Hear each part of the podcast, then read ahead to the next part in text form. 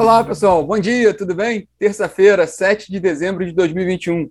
Eu sou Rodrigo Polito e este é o Minuto Megawatt, com os assuntos importantes e os destaques da agenda do dia no mercado de energia.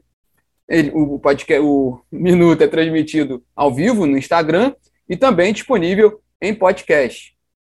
Bom, o destaque de hoje, dessa terça-feira, não poderia ser outro, né? É a reunião ordinária da diretoria da, da ANEEL, né, de terça-feira, e o principal ponto, né, o principal item da pauta da diretoria hoje é a agenda regulatória 2022-2023. Né, os diretores da, da, da, agência vão definir, né, vão aprovar a agenda regulatória que vai nortear os trabalhos né, da autarquia para os próximos dois anos. E teve uma audiência pública para tratar desse assunto, né, e entre os temas estratégicos definidos né, pela ANEL, alguns deles aqui, pra gente, só para mencionar para vocês, porque é muita coisa, né, mas temas importantes que a gente vem falando aqui sempre, né? Modernização da distribuição de energia, confiabilidade na operação do sistema interligado nacional, acesso à transmissão no cenário de expansão de fontes renováveis no ambiente de contratação livre, tema fundamental, reestruturação do, do MRE, do Mecanismo de Realocação de Energia, melhoria da governança setorial e abertura e segurança do mercado de energia, entre outros pontos. Né? Então, a agenda está bem robusta e eles vão deliberar hoje esse tema, um tema importantíssimo na agenda da diretoria. Também está previsto hoje na reunião da ANEEL a homologação das tarifas de energia da CEA, da Companhia de Eletricidade do Amapá, que foi privatizada esse ano, né, adquirida pela Equatorial Energia, né, que é Equatorial Amapá, a partir de agora. Né? E também vão ser deliberados reajustes tarifários das distribuidoras da Energisa no Acre e em Rondônia, que também é, foram privatizadas né, há alguns anos, né, era a antiga Eletroacre e a antiga Seron, né, passaram a ser Energisa Distribuição Acre e Energisa Distribuição Rondônia. Hoje também sai o reajuste tarifário dessas duas empresas. Por falar em Energisa, ontem né, teve a, o evento né, da diretoria da companhia com investidores, um evento virtual, que a gente até anunciou aqui e a gente acompanhou também, né, e o, a Energisa divulgou o seu plano de negócios para 2022 2026, com uma previsão de investimento de quase 30 bilhões de reais para os próximos cinco anos. Isso é quase o dobro, na verdade, é, um, é mais de uma vez e meio do que foi investido nos cinco anos anteriores, né, de 2017 a 2021. Um detalhe interessantíssimo né, né, na composição desses investimentos é claro, o grupo ele tem o carro-chefe dele é distribuição de energia, né, o, o carro-chefe da, da Energisa, então 53% desses investimentos vão para o, para o negócio de distribuição. Mas um ponto interessante ontem, né, isso foi muito detalhado ontem, que a empresa vai investir na diversificação dos seus negócios. O restante ali do, dos investimentos vai para transmissão e outras áreas. É, a, empresa espera que, que o, a participação de outros negócios, além da distribuição, no EBITDA do grupo, saia de 8% para 25% até 2026. Né? E um destaque interessante ali, é, a companhia mencionou interesse na área de gás natural é, em, dois, em dois aspectos, principalmente. Um na área de distribuição de gás natural, que o mercado está crescendo e está naquele processo de abertura com a saída da Petrobras de, de, desses ativos, mas também na produção de biogás. Então, os dois olhos ali, os dois, duas áreas que a Energisa tem olhado com bastante atenção com relação ao gás natural. Com relação ainda sobre distribuição de gás natural, o presidente da Energisa fez um comentário interessantíssimo ontem, o Ricardo Botelho, ele foi perguntado sobre, um, para detalhar, ele foi solicitado detalhar um pouco mais sobre esses investimentos, né, e ele lembrou que a, a, a venda né, da participação da Petrobras né, na, na Gaspetro para, para Compass, né, do grupo Cosan, ainda não foi concluída, né? O processo está lá no CAD e ele mencionou isso na sua resposta, quer dizer, mostrando sim interesse na área de distribuição de gás natural.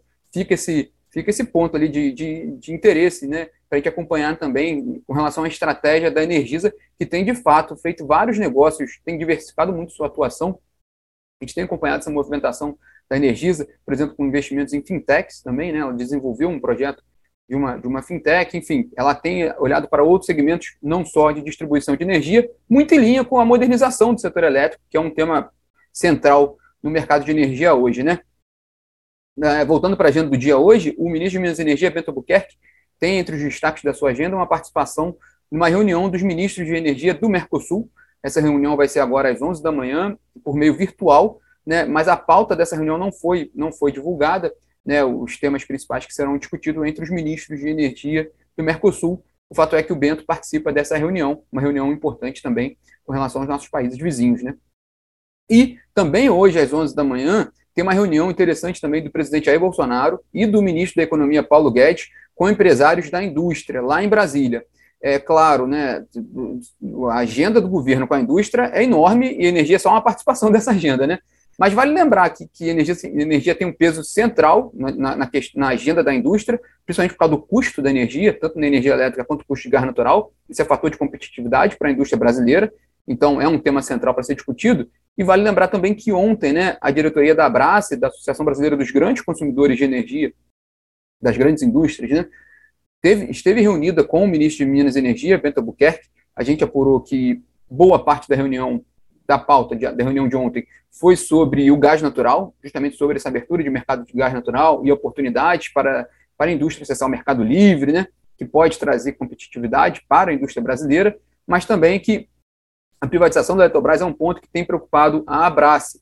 É, ontem, o presidente da Abrace, Paulo Pedrosa, publicou um artigo né, no, no, Valor Econômico mencionando avanços da privatização da Eletrobras, principalmente com relação à redução de risco hidrológico. Mas ele também pontuou questões ali que, que tanto que, que foram incluídas né, no, no, no, projeto de lei da privatização da Eletrobras que trazem custo para o setor elétrico. Ele retornou esse tema, né? Mencionou também a preocupação com relação à Angra 3, o, o, que, o que, qual pode ser o custo para o consumidor na, no processo de decisão de retomada da, da terceira da construção da terceira usina nuclear brasileira. Também vale, vale prestar atenção também uma reportagem da Folha de hoje sobre um documento da Abrace, também manifestando preocupação com um aspecto da privatização da Eletrobras. Nesse caso, é uma questão técnica, né, mas resumindo aqui, a Abrace levantou uma preocupação com relação à garantia física das usinas da Eletrobras, que vão ser privatizadas, o cálculo que foi feito porque no fim do dia é, elas estariam meio praticamente superdimensionadas. Isso poderia demandar uma geração de outras fontes mais caras e que também gerariam um custo maior para o consumidor. Essa preocupação da Abrace pode, existe um risco de jogar gasolina na discussão da privatização da Eletrobras, lembrando que amanhã tem a reunião do está, pre, está prevista a reunião do TCU, do Tribunal de Contas da União, para deliberar sobre os valores do bônus de outorga e dos recursos que vão para a CDE relativos à privatização da Eletrobras.